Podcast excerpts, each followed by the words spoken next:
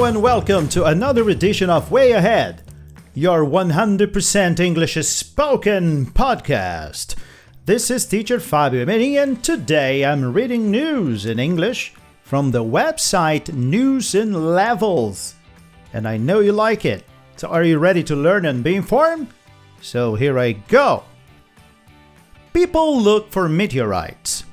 A meteorite is a fragment of rock or iron from outer space that survives the trip through the atmosphere to reach the surface of the Earth.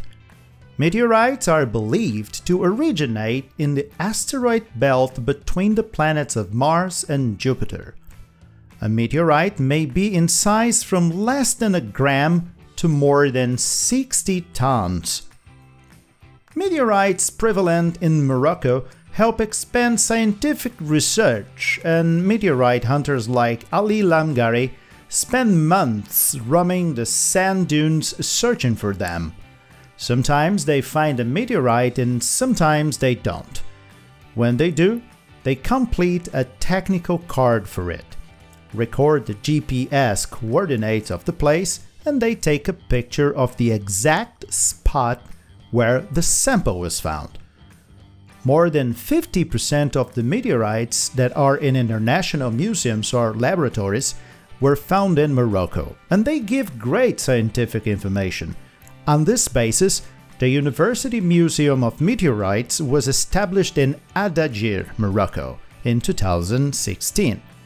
Its aim is to preserve meteorite samples and to limit Morocco's loss of its geological history that is sold to foreigners and international museums. Religion and alien life.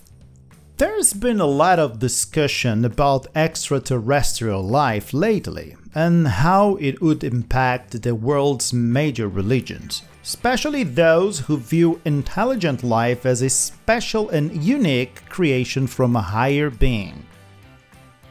There are some religions like Mormonism that believe in extraterrestrial life, so they wouldn't be surprised. The notion of cosmic pluralism or other worlds which may contain intelligent life has been around for centuries. For example, 12th century Islamic theologian wrote that the Most High had the power to create a thousand worlds. However, throughout history, many early Christians believed that Earth was the center of the universe. And so were human beings. Nowadays, Christians say that the Bible doesn't tell that there's intelligent life on other planets. However, it doesn't exclude the possibility. If there's life on other planets, then God created that life. The discovery of fellow intelligent creatures elsewhere in the universe would deepen and broaden our appreciation of the mysteries of the Creator and His creations, whoever that is you might believe in.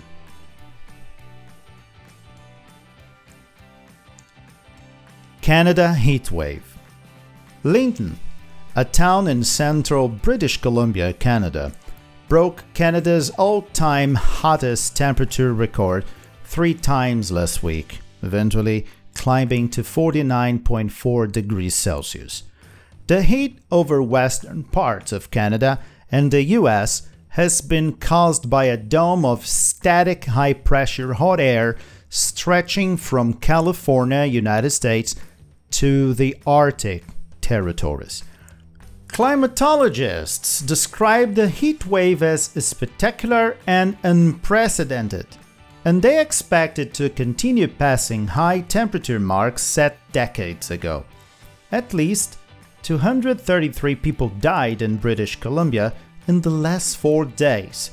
That's about 100 more deaths than the average four day period. Across Canada, people are trying to stay safe and beat the heat seeking shade, water, and air conditioners. The extreme heat closed schools, driven up natural gas prices, and burned crops across the prairies where farmers grow much of the world's wheat and canola. Experts say that climate change is expected to increase the frequency of extreme uh, weather events, such as heat waves. However, to link any single event to global warming is complicated. Scientists make meat. A laboratory in Netherlands uses cow muscle and fat to grow meat, revolutionizing what we eat. Currently, a little piece of meat costs around $12,500 to make. But Professor Mark Post said that the laboratory has an investor from the meat industry, and he envisions that it will take about three years to get the first hamburger on the market. It'll be still rather expensive and in small production, so it will target only specialty restaurants at a price of 12 to 14 dollars for a hamburger. But the price will inevitably come down in the years after that. The production will be more resource efficient and it will hit the supermarket 7 years from now, according to the professor's guess.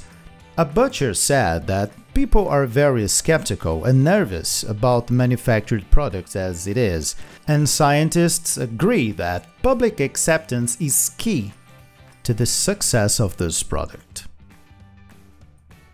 Alright, now let's switch to Portuguese, que é quando a gente dá aquela olhadinha legal nesse vocabulário bacana que a gente ouviu agora nessas notícias, quatro notícias do News in Levels. Não se preocupem, eu vou deixar o link para essa página com todas essas notícias ali na descrição do episódio, assim como todas essas palavras, esse vocabulário que a gente vai dar uma olhada agora, como por exemplo, onde eu começo falando sobre os meteorites. Obviamente, a primeira palavra, meteorite, que é meteorito. Certo? Isso é fragment, é um fragmento de rocha ou uh, ferro que vem from outer space. Então esse é outra, outro termo que eu uso aqui, que é o outer space, que é o espaço sideral, é o hiperespaço, que vem dos confins desse espaço infinito. Depois eu falo que um tal de Ali Lamgari spent months roaming the sand dunes. Roaming. O que, que é roaming? É perambulando, vagando pelas areias, pelas as dunas de areia. Né? Roaming. Depois eu uso também uma palavra bem legal, and they take a picture of the exact spot where the sample was found. Spot é local, lugar. Normalmente um lugar pequeno e preciso em alguma uma localização, certo?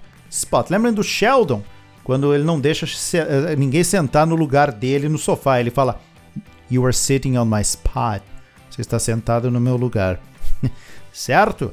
Depois, quando eu falo sobre religion and alien life, religião e a vida uh, alienígena, é um texto um pouquinho mais fácil, mas tem uma hora que eu uso o fantástico throughout.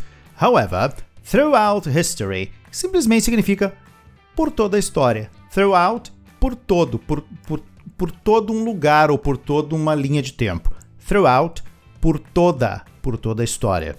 Depois eu falo sobre a onda de calor no Canadá, que é expressa pela palavra heat wave, que literalmente significa onda de calor. Então, Canada Heat Wave, onda de calor, que tá quente lá demais. Vocês estão acompanhando as notícias, bicho tá pegando lá, coisa que vai a, como eu até falei aqui, 49 graus Celsius. Caramba! Depois eu termino esse, esse, esse pequeno artigo falando uh, o seguinte: The extreme heat closed schools, driven up natural gas prices, and burned crops across the prairies. Prairies, pradarias. Ah, e aí vocês. Nossa, mas o que, que é pradaria? Pradarias é, é, é uma cobertura vegetal, né? um tipo de cobertura vegetal estabelecida em planícies, que a gente encontra bastante nas áreas centrais dos Estados Unidos, no Canadá, né? no sul aqui do Brasil. São as chamadas pradarias, certo? Depois eu falo sobre cientistas fazendo, produzindo carne. É, scientists make meat. Eu falo ali um, no momento. The Mark Post said that the laboratory has an investor from the meat industry and he envisions. Envisions significa prever. Ele prevê that it will take about three years to get the first hamburger on the market. Então, envisions, prevê. To envision, prever. E a última palavrinha da nossa do nosso grupinho de vocabulário that is so cool. Eu falo o seguinte: a butcher said that people are very skeptical. Então vou botar duas aqui: butcher, que é o açougueiro, certo? Butcher, que é um açougueiro, e skeptical, cético. Então, if you are very skeptical, you don't believe easily in things. Então, o cético ele tende a ter uma posição de dúvida, de questionamento diante de alguma coisa que lhe é apresentada. Então, a pessoa é cética, skeptical. Ok? Nice! Você sabe como fazer se você gostou deste episódio do meu, do seu lindo Way Ahead. É só ouvir de novo, o podcast está aí para isso, é para a gente ouvir quantas vezes a gente quiser, onde quiser, e no tempo em que quiser. Sim, moto, muito obrigado por passar aqui perto da minha rua, bem quando estou concluindo o nosso podcast. Tudo bem, não tem problema. Vou ficando por aqui mesmo. Vocês ficam aí. And see you next time.